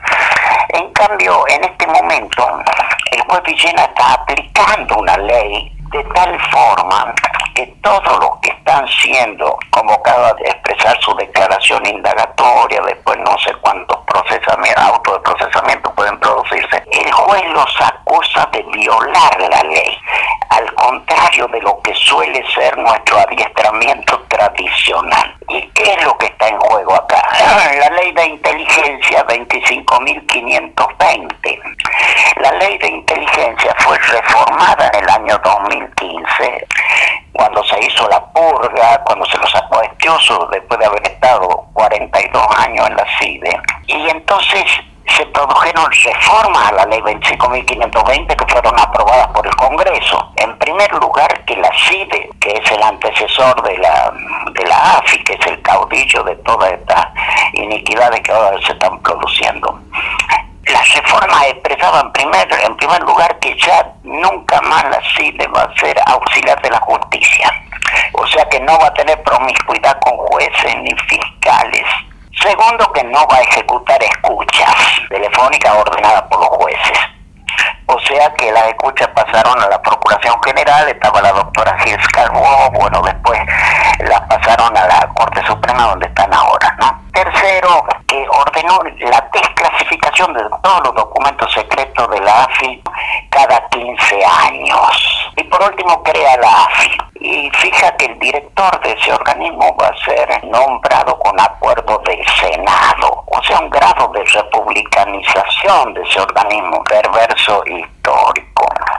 Si prestamos atención a la trayectoria de lucha de la Liga en materia de pelea por los derechos individuales y las libertades públicas, vamos a ver infinidad de posiciones y planteos en torno al pedido para que se deje sin efecto instituciones como la CIDE, la DIPBA y otros organismos de control ideológico que irrumpieron en la historia allá por la década del 50, luego del golpe de 1955. De esto nos habla también Carlos Zamorano. ¿Qué es lo que ha hecho ahora de singular? ¿Qué es lo que ha hecho desde el año 16, 17, especialmente 18 y 19, la AFI? Lo que ha hecho es resucitar cosas antiguas, legislación absolutamente derogada, ya inexistente, pero que está en las entrañas de la historia de la represión. Entonces, eh, a la fuerza me tengo que acordar de enero del 58. Aramburu era el presidente, dicta el decreto ley 333-58, que era la ley orgánica de la Policía Federal, que era terrible. Y encima, el libro quinto y último de esa ley orgánica, el libro quinto, era secreto. Cuando viene el gobierno de Frondizi por reclamación de la Liga y otros eh, tantísimos ciudadanos, ordena publicarlo en el boletín oficial del libro quinto y ahí estaba clarito todo el asunto de los seguimientos, las escuchas, los arrestos, eh, por ejemplo el auxilio internacional a organismos afines del exterior y en consecuencia seguimiento de personas acá que no habían cometido ningún delito en la Argentina. Eh, la Liga lo publicó también en su revista íntegramente, sacó una separata con todo el articulado de ese libro quinto. Y por otra parte, la Liga siempre ha peleado contra esa legislación insondable que eran las 131 leyes secretas, más los secretos secretos, invocando que el artículo primero de la Constitución Nacional dice que la Argentina es una república. Es decir, todo aquello que había eh, ordenado Aramburu y que quedó absolutamente como legislación vigente, ha dado lugar a que concedió el golpe contra De Frondizi, quedó el gobierno cívico-militar de Guido y dictó el decreto ley 4500-63, donde está la, carta orgánica de la CIDE propiamente dicha. Pero después, Osiris Villegas, que es un ex director de la CIDE, escribe el, libro Guerra Revolucionaria y dice que, curiosamente, ¿no? que uno de los líderes de esta, de esta tercera guerra mundial de agresión a la democracia es la Liga Argentina por los Derechos Humanos. Para terminar con esta columna, queremos compartir la reflexión final de Carlos Zamorano, para entender por qué la Liga, a lo largo de tantos años, ha dedicado importante parte de sus esfuerzos y su lucha a reclamar el fin de estas persecuciones ideológicas y estos mecanismos de persecución del Estado. Nosotros creemos que alguna legislación que se dicta por ahí con la apariencia de que no va a tener eh, verdadero ataque contra la gente, la ley antiterrorista que se dictó en el año 2011, la 26.734, que aumenta la pena al doble en todos los delitos de todo el Código Penal si es que hubo afán de aterrorizar o coaccionar. No podemos entrar a analizar en este momento esa norma, pero lo cierto es que el periodo de vigencia constitucional de los presidentes y de, y de buena parte del Poder Legislativo es cada cuatro años. Es, es, todo gobernante debe tener la prudencia de no dictar normas que, que, aunque durante su desempeño no las va a aplicar, pero en el futuro puede aplicar lo otro que lo suceda en el gobierno. Teodoro Roca, que es el autor del manifiesto liminar de la reforma universitaria en el año 18, es representante de la delegación de la Liga Argentina por los Derechos Humanos en Córdoba y él ya había dicho cosas que nosotros tendríamos que resucitar con toda vehemencia. Los dolores que quedan son las libertades que faltan. Acá de lo que se trata que salgamos de ese dolor y que inauguremos una democracia y una república como dice la Constitución. Bueno, y acabamos de escuchar la voz del doctor Carlos Zamorano, abogado de la Liga Defensor de los Derechos Humanos. A ligar, mi amor, luchamos por la libertad de la patria grande.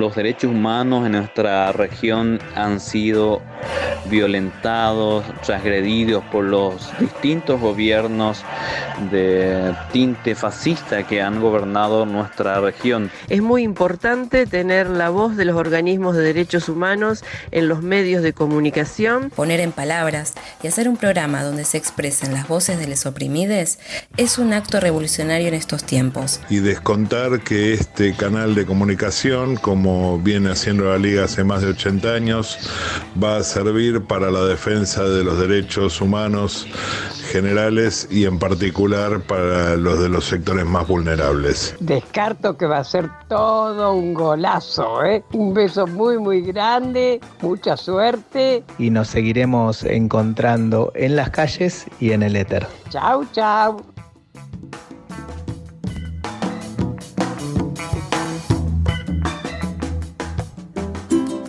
Programa de la Liga Argentina por los Derechos Humanos, Aligar mi amor, lo podés escuchar en Spotify o YouTube. También seguirnos en Facebook y Twitter para comentar y compartir los informes. Búscanos como Aligar mi amor.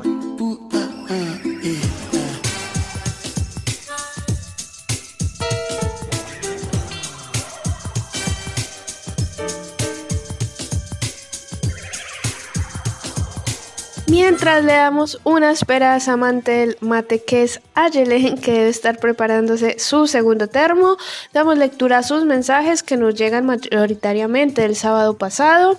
Feliz día, trabajadores del Estado, gracias a Ligar por acompañar el proyecto. Marcela Constitución, besos a todos, besos para ti también, Marcela, muchas gracias por comunicarte.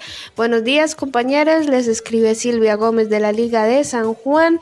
Queremos expresar nuestro repudio al otorgamiento o posible otorgamiento de prisión domiciliaria al genocida Gustavo de Marchi, condenado a dos juicios de lesa humanidad realizados en la provincia y con prontamente nueva condena en el juicio que se está realizando oportunamente con 31 casos de abuso, cárcel común efectiva y sin privilegio a todos los genocidas del país. Muchísimas gracias. Como les decíamos, la liga está espera y sigue construyéndose en todas las provincias de la nación. Síganos escribiendo a la liga, comuníquense con nosotros a través de nuestras redes, desde nuestro WhatsApp. Muchísimas gracias por expresar a través de nuestras redes sus deseos y agradecimientos y también la información.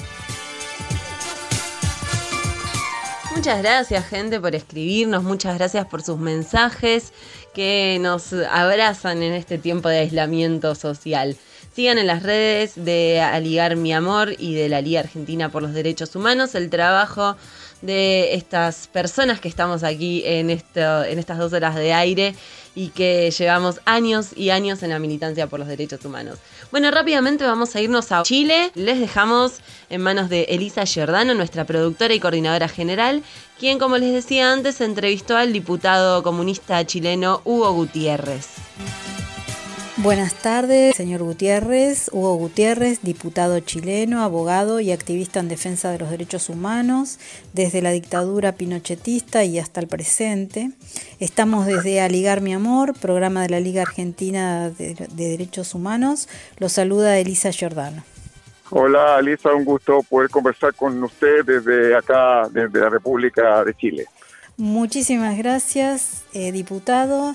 Y en primera instancia nos interesaría conocer desde qué región de Chile es usted electo diputado y también que nos informe sobre la persecución política que desde hace un tiempo viene sufriendo y cuáles serían los motivos. Bueno, pertenezco al llamado Distrito 2 que conforma la región de Tarapacá, una región que está al extremo norte de Chile, en la frontera con eh, la República de Bolivia, cercana también a, Perú, y es una región que históricamente se conoce porque aquí han existido, yo diría, las más grandes eh, matanzas de trabajadores. La más conocida internacionalmente es la matanza de la Escuela Santa María de Iquique, de mi ciudad, donde miles de, trabajadores pampinos que trabajaban en salitre fueron asesinados. De esta región de Tarapacá eh, soy el diputado ya durante tres periodos eh, consecutivos por el Partido Comunista de Chile y creo que la razón que ha motivado a esta extrema derecha a perseguirme es, eh, bueno, es un cúmulo de razones. Durante la etapa de transición democrática fui un abogado de derechos humanos que tuvo la oportunidad de presentar una serie de querellas criminales en contra de genocidas, entre ellos eh, el dictador Augusto Pinochet Ugarte. Tuve la oportunidad de quitarle el fuero parlamentario, dejarlo con arresto domiciliario y bueno, y someterlo a proceso en varias eh, oportunidades y encarcelé también a varios eh, responsables de violaciones a los derechos humanos, también a, presenté querellas por corrupción, logré encarcelar a varios eh, integrantes de la derecha chilena metidos en temas graves de corrupción. Y últimamente después estaba en todo el apoyo que le di a todos eh, los chilenos chilenas que se desplegaron por todo el territorio de la nación, exigiendo mayor igualdad y el término del modelo neoliberal que todavía existe en este país. Supimos que respecto a la destitución de su cargo estaba involucrado lo que sería el Tribunal Constitucional. Y lo que nos llamó la atención es que este tribunal tenga atribuciones para destituir a un representante elegido por el pueblo, ¿no? Sí, es un tribunal hecho por eh, la dictadura. Hay que recordarle a los eh, auditores que, que nuestro país aún mantiene la constitución hecha en dictadura se le han introducido algunos cambios, pero es la misma constitución política, el mismo modelo económico, la misma impunidad. Es decir, tenemos eh, una transición inconclusa y claro, el Tribunal Constitucional es un tribunal que ha blindado, resguardado, es el que protege la vigencia de la constitución de la dictadura y todos aquellos que hemos eh, propiciado el cambio de constitución hemos sufrido la persecución descarada de parte de la derecha chilena y en, consecuencia he tenido la, el alto honor de ser eh, uno de los elegidos por la derecha para perseguirlo, por eh, para ser perseguido por haber apoyado eh, la lucha de millones de chilenos y chilenas por el por que termine la constitución pinochetista y el modelo neoliberal. Y me arrastraron, me acusaron, me denunciaron a este Tribunal Constitucional porque estoy alterando el orden público. Y esta es una causal de cesación del cargo de, diputado en Chile. Claro. Eh, recordamos que a la audiencia que estamos conversando telefónicamente desde Chile con el diputado Gutiérrez, eres abogado, y a lo que eh, se refiere, este, traemos a, colación las, históricas movilizaciones que desde octubre del año pasado se realizaron en Chile y de la brutal represión del gobierno mediante las fuerzas policiales y del ejército chileno, ¿no? que como se sabe dejó cientos de víctimas, podríamos llamar oculares, miles de heridos, aproximadamente 5.000 presos políticos en los primeros meses y todo tipo de violación a los derechos humanos. Em, ¿Qué acciones mantiene hoy la oposición respecto, respecto a todo esto que vino sucediendo? Y de paso entramos en el, en el tema de cuál es la situación actual de esos presos políticos que creo que llegan aproximadamente a 2.500 en este momento, ¿no? Bueno, efectivamente hay una cantidad importante de presos y presas políticas. Eh, creo que eh, respondiendo a la primera pregunta, ¿cuál ha sido el, rol de la oposición con respecto a, este estallido social, a esta sublevación ciudadana que hubo en Chile a partir del 18 de octubre del año en curso, bueno, perdón, del año pasado? Sí, sí. Es una situación sin duda eh, compleja.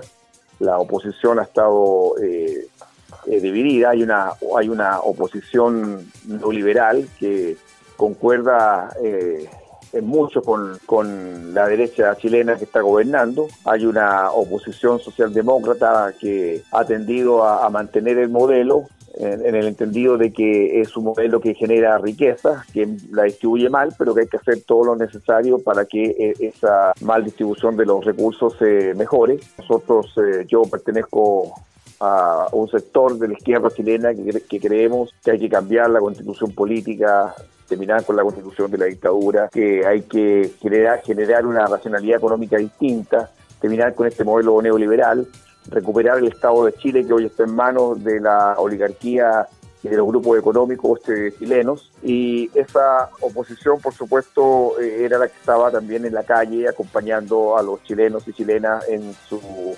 búsqueda de dotar al país de una nueva constitución política. Y, y claro, muchos jóvenes están hoy encarcelados. Esos jóvenes están principalmente en Santiago, en la ciudad de Santiago, aquí en la ciudad donde yo eh, habito, en la ciudad de Iquique, eh, había un número importante de, presos, pero hemos ido haciendo todas las gestiones necesarias a fin de que ellos, la gran mayoría de ellos recuperen su libertad. Hasta el momento quedan solamente seis jóvenes que están siendo encausados básicamente por eh, ley de control de armas, las bombas incendiarias, todas incorporadas a la ley de control de armas y con unas sanciones bastante eh, abultadas que hace que estos jóvenes permanezcan privados de libertad hasta el día de hoy. ¿Y cómo sigue la discusión sobre la nueva constitución política en medio de esta cuarentena y de la situación de la pandemia? Porque es como si se superpusieran, pasa lo mismo en nuestro país, un tema tras otro, todos de, tremenda importancia, ¿no? Bueno, es un tema sin duda complicado, complejo. Creo que la derecha... Eh, gobernantes, los grupos económicos están o creen tener una, una oportunidad en estos tiempos de pandemia para evitar que el proceso constituyente que ya se eh, estaría por iniciar a partir del 25 de octubre cuando seamos convocados todos a votar para ver si queremos una nueva constitución política o no, aprobar o rechazar una nueva, una nueva constitución política. La derecha lo que pretende es curándose en la pandemia de que ese proceso constituyente no abra camino y se aplace hasta el próximo año por supuesto a ellos no, le, no les acomoda una, una consulta a la ciudadanía dentro de este contexto donde están tan denigrados porque efectivamente la ciudadanía se ha dado cuenta que este gobierno de derecha, encabezado por Sebastián Piñera, es un gobierno que está trabajando en función de los intereses puros y duros de eh, los grupos económicos. Él mismo es un mercader que tiene una incontinencia bursátil que no se la puede aguantar y que lo único que pretende es eh, hacer buenos negocios aprovechando su presidencia. Y entrando en el tema sobre las políticas sanitarias que implementa el gobierno de Piñera, eh, ¿Cuáles son los reclamos del pueblo a estas políticas sanitarias frente a semejante pandemia? Creo que hay un, hay un reclamo primero de, de cuidado de la población. Creo que este gobierno se ha involucrado de manera innecesaria en una serie de cuestionamientos, ha falseado cifras, ha abultado otras. En definitiva, eh, ha sido un gobierno que permanentemente engaña a la ciudadanía y las cifras verdaderas aparecen por todos lados. Es decir, eh, eh, hasta hace un tiempo atrás las, personas fallecidas por COVID eran 2.000 y de repente tuvieron que reconocer que eran muchos más y ya tenemos 9.000 personas fallecidas por COVID.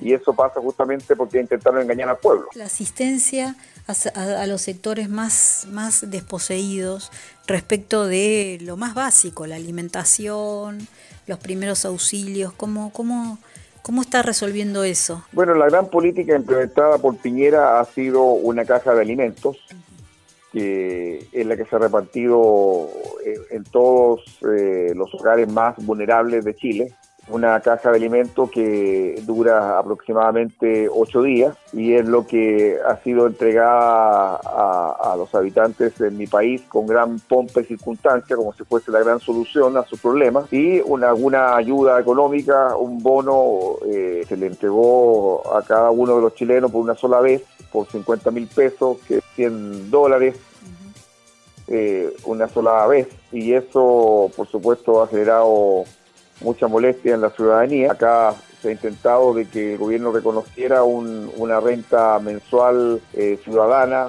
un ingreso mínimo mensual por sobre la línea de pobreza por al menos seis meses. El gobierno se ha negado a cualquier eh, entrega de, recursos financieros, económicos a, las personas y eh, bueno, ha sido todo muy triste, este ha sido un gobierno de verdad hecho y pensado para los grupos económicos chilenos es este, realmente este, preocupante ¿no? la situación que, está viviendo el pueblo chileno. Le agradezco enormemente por el tiempo, diputado Hugo Gutiérrez.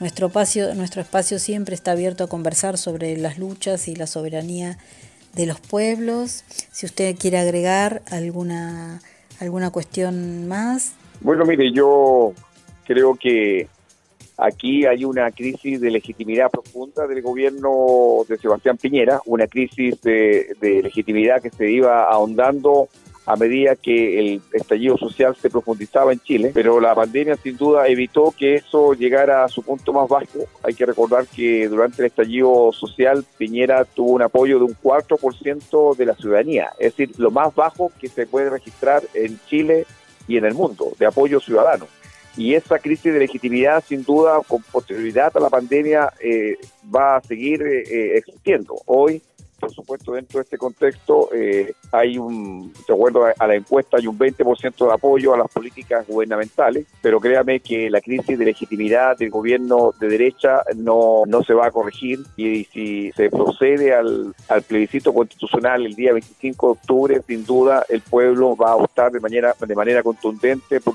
por una nueva constitución política y por elegir constituyentes que elaboren esta nueva constitución. Yo creo que esa crisis de legitimidad va a continuar y no va a parar y sin duda eh, va a estar siempre cuestionamiento la estabilidad de este gobierno. Muchísimas gracias, doctor Hugo Gutiérrez. Un saludo fraterno de todo el equipo de Aligar Mi Amor. Buenas noches, un gusto para mí haber conversado con usted. Esté muy bien, adiós.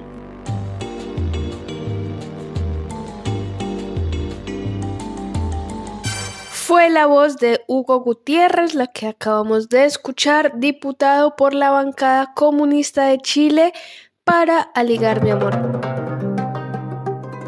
Aligar mi amor, con dignidad rebelde por un mundo mejor.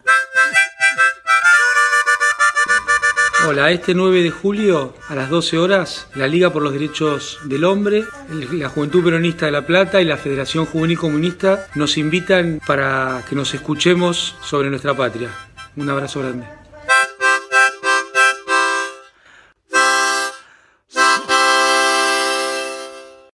Gracias por la invitación a ser parte de este programa, a ligar mi amor. Soy Cecilia Taborda, música, mujer indígena.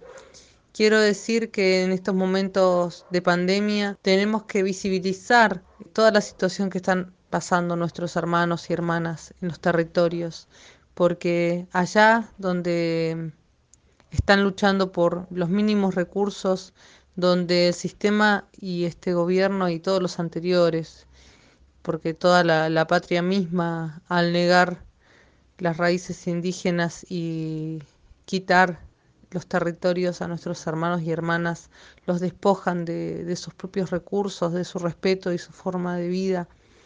Este, están necesitando en estos momentos más que nunca eh, que este gobierno los acepte, que políticamente todos nos hagamos cargo en nuestro sentimiento, en nuestra forma de ver, en ver nuestras propias historias y hacernos cargo de toda nuestra raíz indígena y visibilizar en este momento que los hermanos en el interior y en los territorios necesitan más que nunca comida, comida, recursos, agua y poder vivir en sus territorios eh, con su propia forma de ser.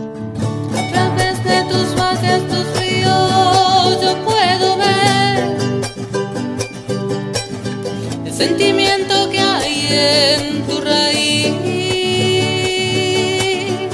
A través de tus valles,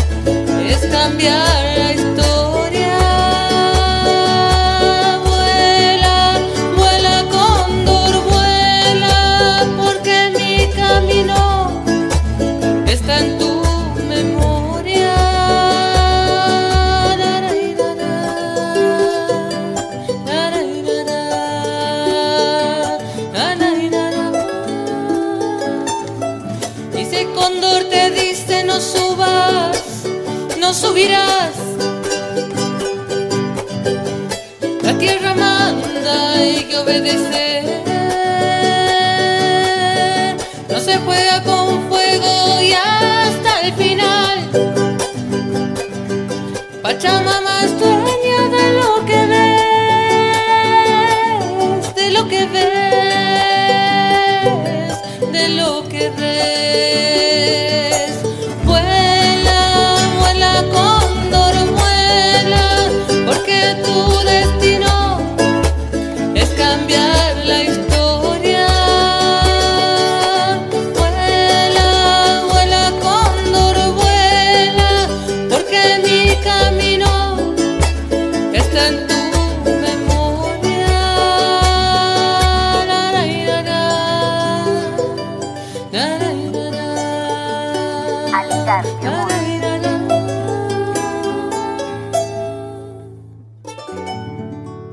Escuchamos a Cecilia Taborda con su tema Condor vuela.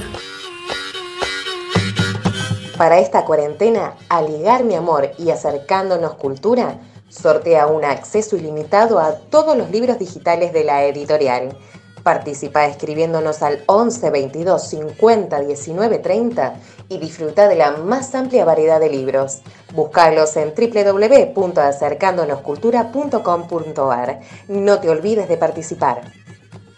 La cocina de Caro Mora nos acompaña en Aligar mi amor. Vos quedate en casa, que ella te manda panes y pizzas. Caro Mora trabaja 100% con masa madre, harinas orgánicas y fermentación larga para hacer el pan un alimento verdadero. Pedidos al 116-144-8216 o en Instagram en arroba Caro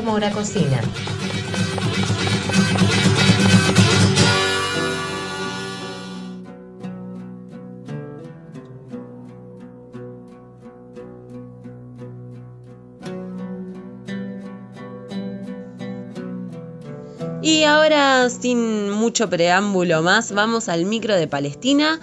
Eh, y antes les quería decir, bueno, obviamente ustedes saben que nuestros programas están subidos a las plataformas, a las redes, etcétera, ya lo venimos martillando eso hace rato, pero también si por casualidad, digamos, dentro de nuestra audiencia hay alguna persona que esté interesada, que esté haciendo algún trabajo escolar o lo que sea relativo a alguno de estos temas, nos pueden escribir, le podemos enviar con muchísimo amor eh, lo que hemos producido y bueno, vamos a tratar de tender la mano siempre para aportar a que haya otros corredores de información con información producida por y para el pueblo.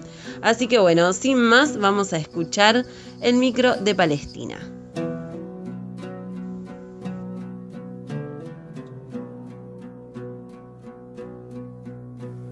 En los últimos días, la Cancillería, la Ciudad de Buenos Aires y la provincia de Córdoba adoptaron una controvertida definición de antisemitismo. La Liga, defensora de los derechos humanos de todas y todos, combate con firmeza el antisemitismo, al que con más precisión debiéramos llamar judiofobia.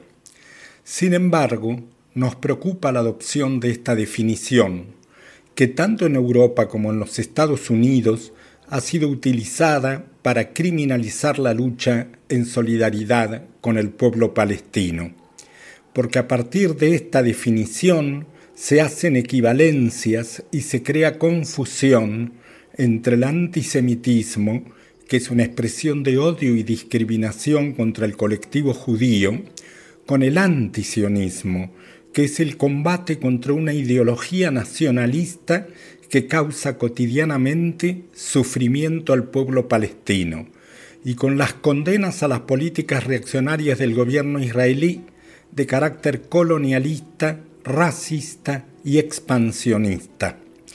Las organizaciones sionistas argentinas e internacionales celebraron estas medidas y las interpretaron a su gusto, como una herramienta para la persecución de los luchadores. No es casual que el sionismo haya presionado por esta declaración en este momento. Además de su acción permanente de ocupación del territorio palestino, persecución violenta de la resistencia, gatillo fácil, casi 5.000 presos, entre ellos decenas de niños, robo del agua, la tierra y los recursos naturales, construcción de colonias ilegales ante el derecho internacional, se propone ahora iniciar un proceso de anexión formal, de hecho ya prácticamente es así, del fértil valle del Jordán y otras tierras palestinas. La recomendación de la ONU de partición de Palestina le otorgaba a Israel cerca del 50% del territorio. La línea verde de la tregua fijada en 1948 le permitió ocupar el 78%. La ilegal anexión de Jerusalén Oriental significó agregar el 18% de Cisjordania y ahora van por otro 30% de Cisjordania. La zona en que le permiten vivir a los palestinos bajo ocupación disminuye permanentemente y se convierte en una serie de enclaves aislados que impiden la construcción futura de un Estado palestino continuo.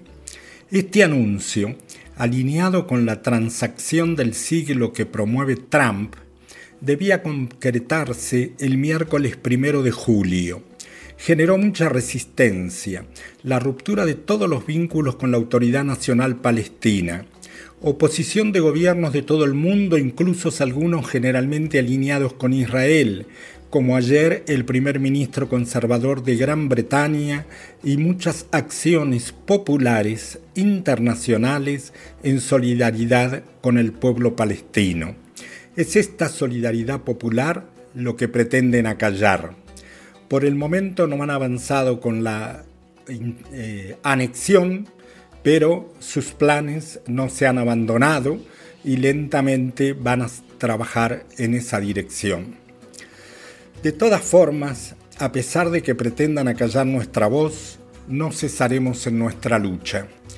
Nos rodearemos del movimiento popular, tanto para expresar la solidaridad con el pueblo palestino como para defendernos de cualquier ataque somos un pueblo que nos entrega fácil.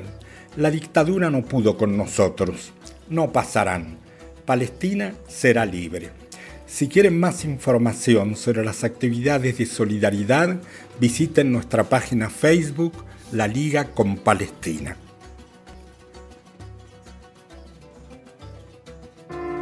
Este primero de julio se llevará a cabo uno de los abusos más grandes de los últimos tiempos Israel, desafiando las advertencias de la comunidad internacional, anexará gran parte de lo que se define como territorio palestino, dejando sin hogar a cientos de miles de palestinos, quitándole sus tierras y tomando posesión de sus recursos naturales.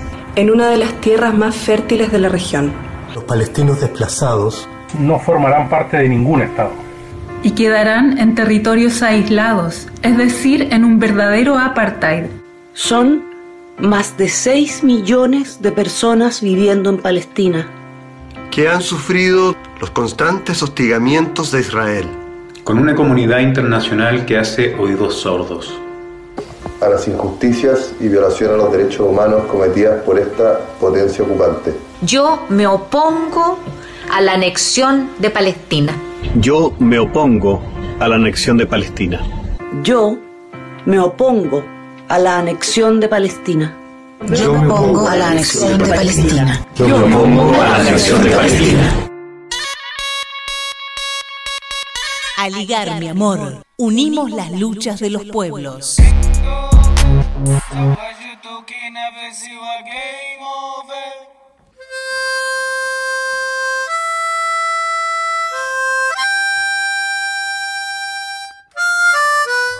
Hola, ¿cómo les va? Soy Fernando Borroni y quiero hacerles una invitación para este 9 de julio. El jueves 9 de julio a las 12 del mediodía vamos a estar dialogando, reflexionando acerca de nuestra independencia. ¿Con quiénes? Con Amado Vudú, con José Schulman, con el Tano Catalano y con Walter Correa.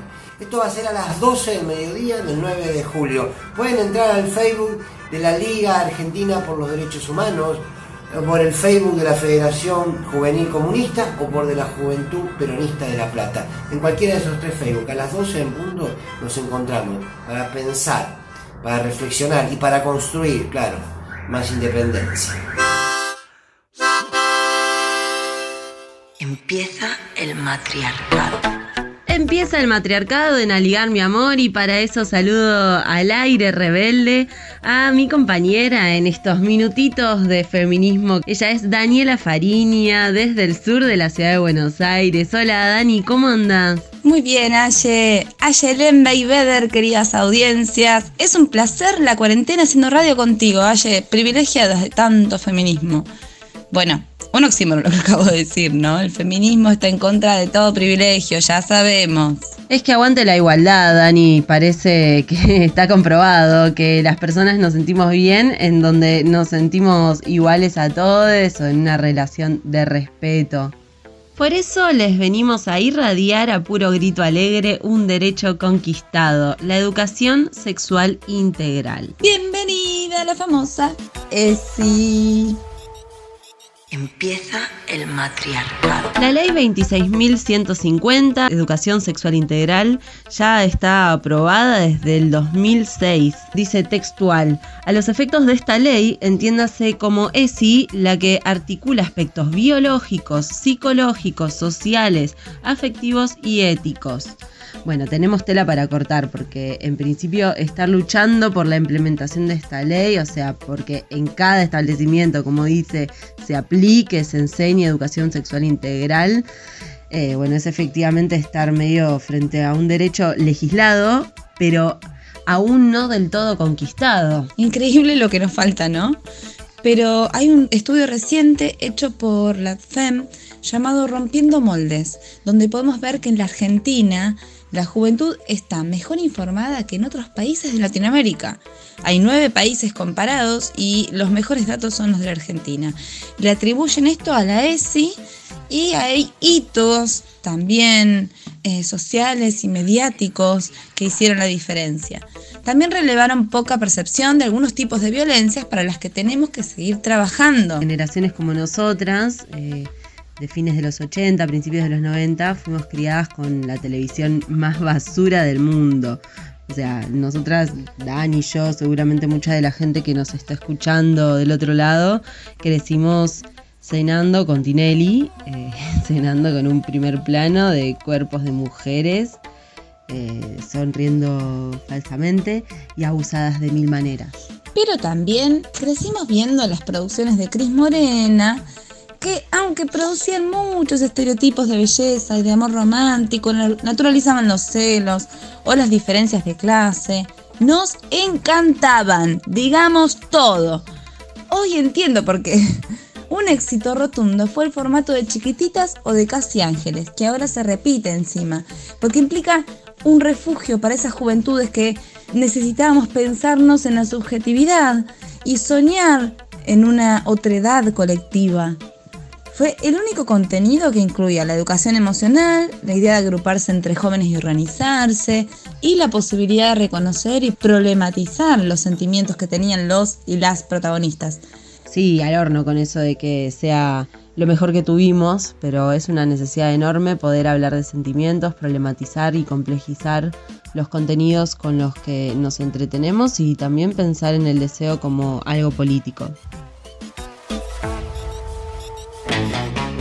Como crecimos rodeados de mentiras y de fábulas que jamás nos cerraron, estuvimos investigando entre nuestras personas conocidas las mentiras que fueron su Ceci y surgieron algunas cosas locas. Una persona nos dijo que creía que había nacido de un, de un rosal, otras nos contó que su mamá le decía que no podía bañarse durante la menstruación porque se le cortaba, mito que fue muy muy popular por años. Increíble esa falta de animarse a preguntar siquiera con la que muchos crecimos. No alcanza con explicar lo biológico cuando hablamos de sexualidad, sino también hay que hablar de sentimientos y sobre todo de respeto. Explicar que no es no y que no sé también es no. Otra anécdota cuya protagonista sí considera horrible también se relaciona con la menstruación. Una tía le dijo a esta compañera que mientras estaba indispuesta, como también decimos, no debía quedarse sola nunca con un hombre, ni conocido ni desconocido, porque los hombres, escuchen esto, huelen la sangre aunque las chicas no, que las huelen y que hacen daño. Así que bueno, vamos a ver, digamos, qué podía interpretar una nena cuando le decían eso. Difícil, más cuando capaz que ni siquiera sabes por qué estás sangrando todos los meses. Y olvídate de la contención, ¿no?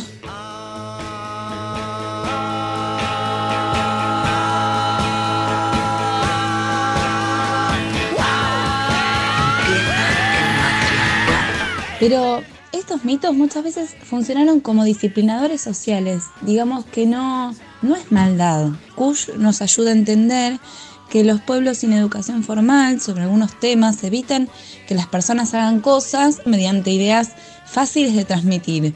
Mitos con funciones específicas como el del pombero, han reemplazado nuestra educación sexual. El problema con esto es la confusión que genera a la hora de tomar decisiones y es importante tomar conciencia que los límites de las mentiras en nuestra vida son importantes y que el conocimiento es poder, eso también. Bueno, Dani, vamos a compartirles ahora un audio de Alex Balborín. Eh, él participó hasta el año pasado de un taller de radio en la Escuela Tupac Amaru 2 de Villa Ballester del conurbano bonaerense. Vamos a escucharlo.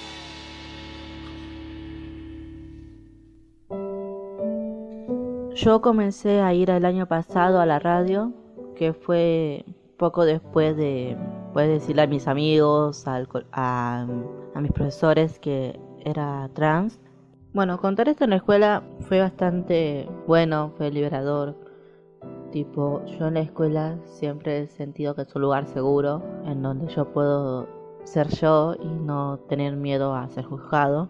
Fue difícil al principio ya que no tenía mucha información si bien tenía una incomodidad conmigo mismo de por algo que no me sentía completo, no tenía un nombre específico para darle. El acceso a la información que tuve fue en la adolescencia, cuando tenía mi celular, cuando tenía eh, más tiempo en la computadora, que empecé a investigar, que empecé a buscar. Sí hubo algunos profesores, tienen otros prejuicios, tienen otro concepto de la vida, de todo como que le costaba un poco el llamarme por mi nombre y a veces me gustaría poder hacer oídos sordos a, pasar esas situaciones, pero eso no quita de que me duela y que realmente me moleste cuando suceden esas cosas.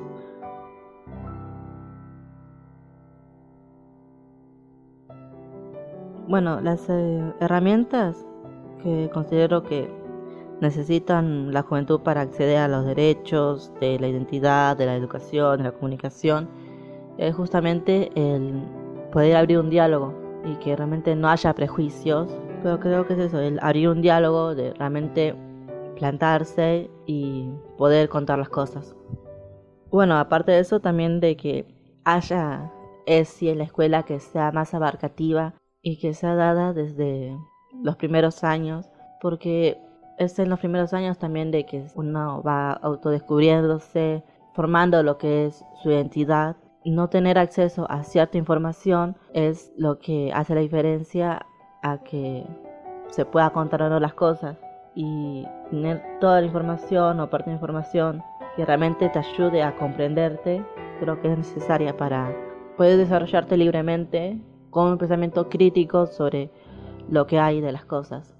Por eso digo que la libre expresión que nosotros manejamos es buena porque si bien pueden haber diferentes opiniones, eso no quita de que nos respetamos, nos, nos, paramos a escuchar y creo que eso es algo muy importante. Y eso es justamente lo que me gustaría que se pueda representar en la televisión, en las plataformas de entretenimiento que se tengan en internet, y que no haya prejuicios sobre eso.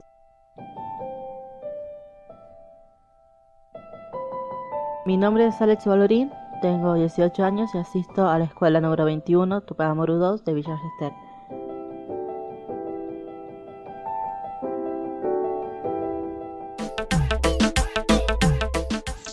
Bueno, esto fue todo, aunque hay mucho más.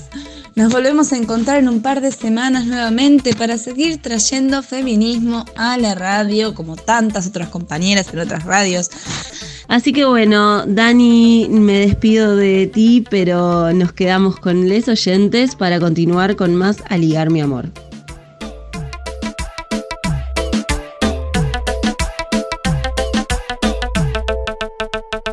En el marco de la causa del primer cuerpo de ejército, donde se investiga el terrorismo de Estado cometido en Argentina durante la última dictadura militar, se me traba la lengua, el juez Daniel Rafecas identificó como centro clandestino de detención una casa que comparte manzana con Automotores Orletti y que habría sido mencionada por sobrevivientes en distintos testimonios.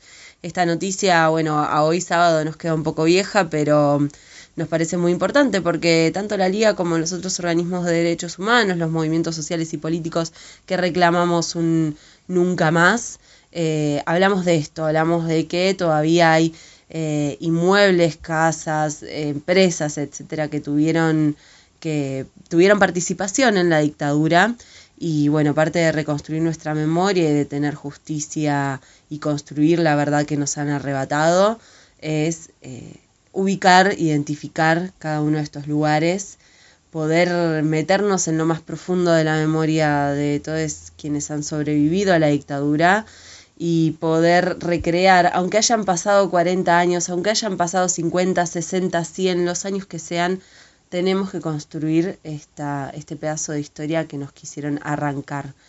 Así que bueno, vamos a ver qué nos deparará esta investigación. Por lo pronto, el jueves pasado José Schulman estuvo en la M750 hablando al respecto y decía, se confirma la articulación de las agencias de inteligencia argentina con los planes continentales del Plan Cóndor.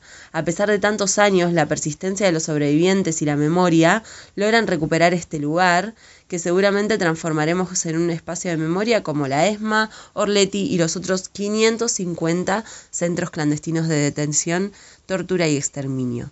Celebramos la identificación y contribuiremos a la recuperación del lugar para la memoria, manifestaba José.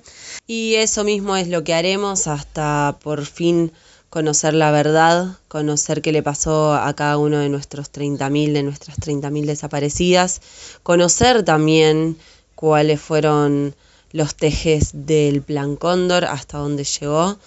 Y bueno, quién sabe que nos crucemos en estas investigaciones con algunos personajes que actualmente siguen estando en el lado oscuro de la política.